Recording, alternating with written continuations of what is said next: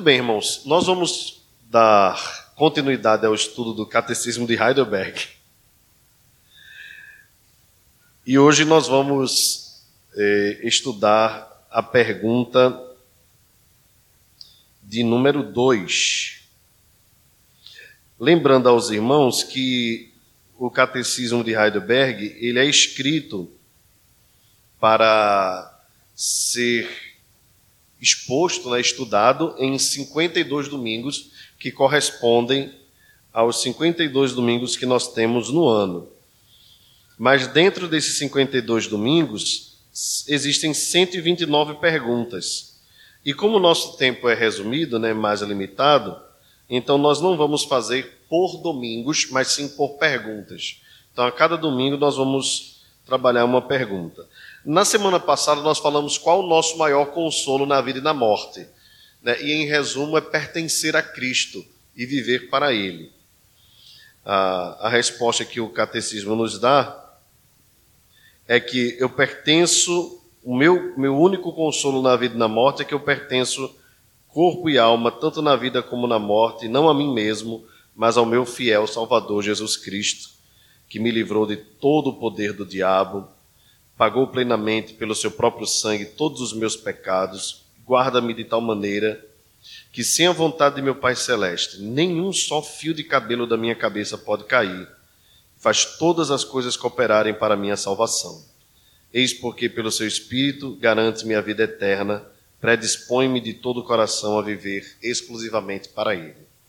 E nós usamos as referências bíblicas que são propostas pelo Catecismo é, para pensarmos sobre essa pergunta. Hoje nós vamos para a pergunta 2, que diz o seguinte: Quantas coisas deves saber para, gozando tal consolação, possas viver e morrer santamente? É, lembre sempre, irmãos, que o catecismo de Heidelberg ele tem essa perspectiva devocional. Então, a pergunta vai sempre ser direcionada é, na ou na, na, na segunda pessoa, né? Para que a resposta seja dada na primeira pessoa, ok? Então tem esse caráter pessoal e devocional. Então a resposta é: três coisas devo saber. Primeira, imensos são os meus pecados e misérias. Segunda, de que maneira posso ficar livre de meus pecados? E terceira, a gratidão que devo a Deus por tão grande libertação. Então são essas coisas que eu preciso saber para gozar de tal consolação que foi proposta na primeira pergunta e possa viver e morrer de modo santo. Eu acho muito bonito, irmãos, o catecismo de Heidelberg, essa perspectiva de tratar tanto da vida quanto da morte. Porque geralmente a gente pensa em, em aprender a viver. Porque a, a, via de regra, a, gente sempre pensa que tem muito tempo para viver, mas também a gente tem muito tempo para morrer. E, na verdade, a, uma das certezas que nós temos na vida é a morte, e a partir do momento que dá, é dado o start né, na nossa vida, já começa o cronômetro regressivo. Ok? Que nós não sabemos até onde vai. Pode ser que seja na infância que a gente morra, na adolescência, na juventude, na idade adulta ou na idade já madura. Mas uma coisa é certa, nós vamos morrer. O start foi dado. Então é preciso saber viver uh, também na perspectiva de pensar morte, na morte como uma realidade iminente. Então o cristão não vive como se a sua vida fosse uma eternidade aqui na terra, mas uma eternidade na presença de Deus, onde nós temos um tempo limitado para viver aqui, mas um tempo eterno para viver na Sua presença. Bem, é... na semana passada eu distribuí os textos bíblicos para os irmãos lerem, é... mas eu não posso mais fazer isso por conta da que a gente está gravando para o pessoal do, dos podcasts, né? Então, quando os irmãos leem lá, o microfone não consegue captar aqui. E também não seria higiênico nós passarmos o microfone né, neste período para que os irmãos pudessem ler, porque assim a gente teria é, alguma dificuldade. Então, eu vou precisar ler alguns textos com os irmãos, eu mesmo vou abrindo para nós meditarmos aqui. Então, abra sua Bíblia em Mateus, 18, Mateus 11. É, Mateus 11, versos de 28 a 30, diz assim: Vinde a mim, todos vós que estáis cansados e sobrecarregados, e eu vos aliviarei. Tomai sobre vós o meu jugo e aprendei de mim, porque sou manso e humilde de coração, e achareis descanso para a vossa alma, porque o meu jugo é suave e o meu fardo é leve. Efésios 5:8 Efésios 5:8 Efésios 5:8 diz assim: Pois outrora erais trevas, Porém, agora sois luz no Senhor. Andai como filhos da luz. Então, por que a proposta desses dois textos, né? em especial Efésios? Porque a partir do momento que nós reconhecemos a nossa consolação e a nossa salvação, é, vou pedir para a Theo dar só uma olhadinha ali no PDF, no Datashow, Theo. Hoje está fazendo trabalho duplo aí. A partir do momento que nós sabemos a nossa consolação, a gente pensa como, como eu devo viver a partir de agora, o que eu devo fazer a partir de agora. Então o trecho já propõe: andai como filhos da luz. Outrora eres trevas, agora sois luz, andai como filhos da luz. Então, é, é, é essa é uma pergunta básica. Eu sou feito para viver para Deus a minha consolação, o meu gozo, a minha esperança é viver para Ele. O que eu devo saber? Eu devo lembrar que fui tirado das trevas e fui trazido para a luz. Irmãos, isso, é, isso é, deve ser marcante para as nossas vidas e deve ser um guia, um direcionador. Por quê? Porque nós não fomos tirados das trevas para andarmos nas trevas. Nós fomos tirados das trevas para, andar, andarmos na luz, para viver uma vida nova, um novo caminho. A conversão ou a regeneração nos leva para uma nova direção, para uma nova perspectiva. É uma mudança de mente, é uma mudança de coração, é uma mudança de atitude, é uma mudança de perspectivas, de vida. Então eu devo lembrar sempre os meus pecados são imensos e as minhas misérias também. Vamos ler João capítulo 9, verso 41. João 9, 41. Não, João 9, 41 não tem nada a ver, viu, moço? Caminhe comigo aí, Mateus 9, 12. Depois vou precisar conferir esses textos todos novamente. Mateus 9, 12. 9, 12.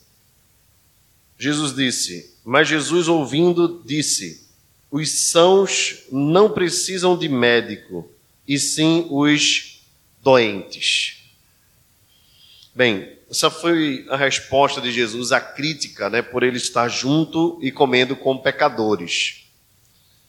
Então, a resposta de Jesus aqui é uma resposta irônica, principalmente ao grupo dos fariseus né, e, aos public, e, e aos os escribas, em especial os fariseus, porque reclamavam que Jesus se aproximava e comia, né? Comer para o judeu é o ato de maior comunhão, de estar perto. E, e eles reclamavam de que Jesus comia com os publicanos. Jesus lembra que aqueles que precisam dele é porque reconhecem que são doentes. Os fariseus achavam que não eram doentes, logo não precisavam de médico. Então Jesus disse: Aprendei o que significa misericórdia quer e não holocaustos, porque não vim chamar justos, e sim pecadores ao arrependimento. Quando a gente olha esse texto, a gente pensa assim: quem seriam os justos? Então aí você percebe a ironia de Jesus para os fariseus, porque a Bíblia diz que não há justo nenhum sequer, que todos pecaram. E Jesus conhecia muito bem os pecados dos fariseus. Então o que Jesus está dizendo é: se vocês estão reclamando que eu como com pecadores e se acham melhores do que eles, logo vocês se auto-justificam. Então vocês não precisam de um Salvador, vocês não precisam de mim, porque eu vim exatamente para os doentes. Então, irmãos, nós nos encaixamos exatamente neste ponto aqui. Nós somos os doentes que precisam de médico. A nossa enfermidade, chamada pecado, é uma enfermidade fatal, pior do que qualquer, qualquer uma que você possa conhecer.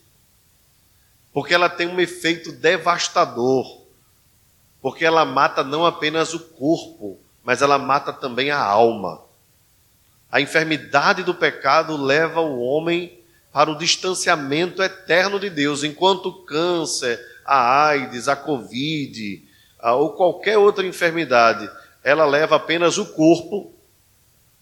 A enfermidade do pecado é letal e eterna, porque mata o homem e o distancia de Deus eternamente. Então, nós precisamos entender isso. Isso nos direciona para vivermos uma vida nova e uma vida feliz. Se lhe falta motivos para ser feliz, quando você acorda cedo pela manhã para viver mais um dia, você precisa lembrar do que o catecismo está nos dizendo à luz das Escrituras: que em Cristo nós fomos perdoados da imensidão dos nossos pecados. Então, se isso não fizer sua vida feliz, você não vai ser satisfeito com mais nada na sua vida. E na verdade, eu diria que se o homem não reconhecer isso, ele vai continuar sendo um eterno insatisfeito. A sua vida vai ser de busca eterna por uma felicidade que ele nunca vai alcançar. Por isso a canção antiga diz assim: satisfação é ter a Cristo e saber que nós somos por Ele perdoados.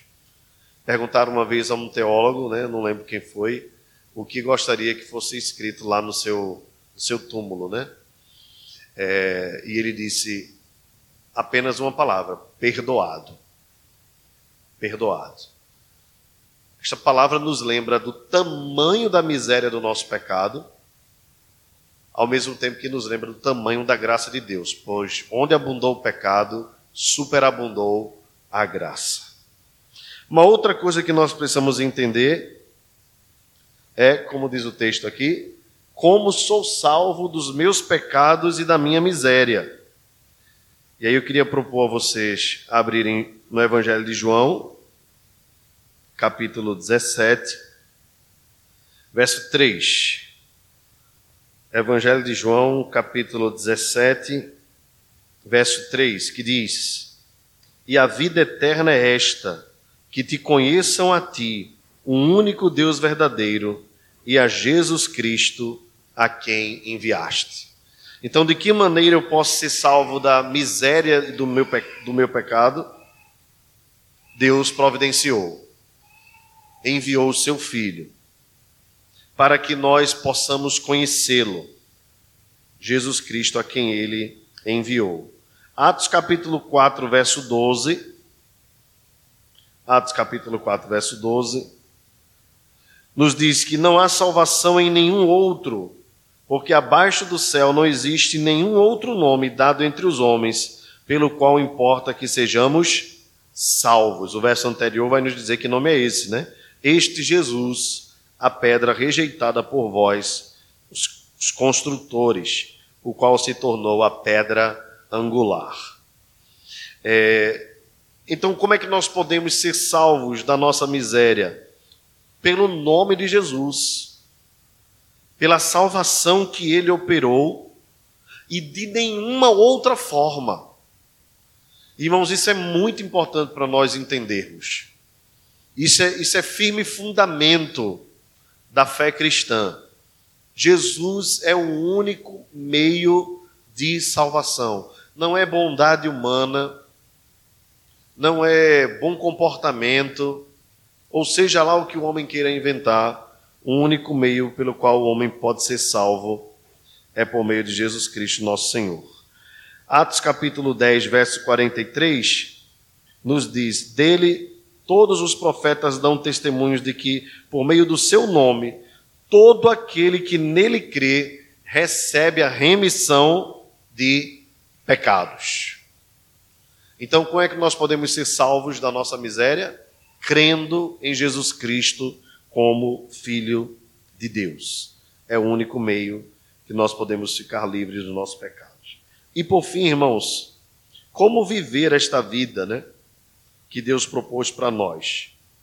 A pergunta, a resposta é: como devo ser grato a Deus por tal salvação? É o fundamento, né, que nos ajuda é, e que devemos saber para vivermos de modo santo a consolação que nos foi proposta, que nos foi dada por Jesus. Efésios, abram suas Bíblias aí. Efésios capítulo 5, verso 10.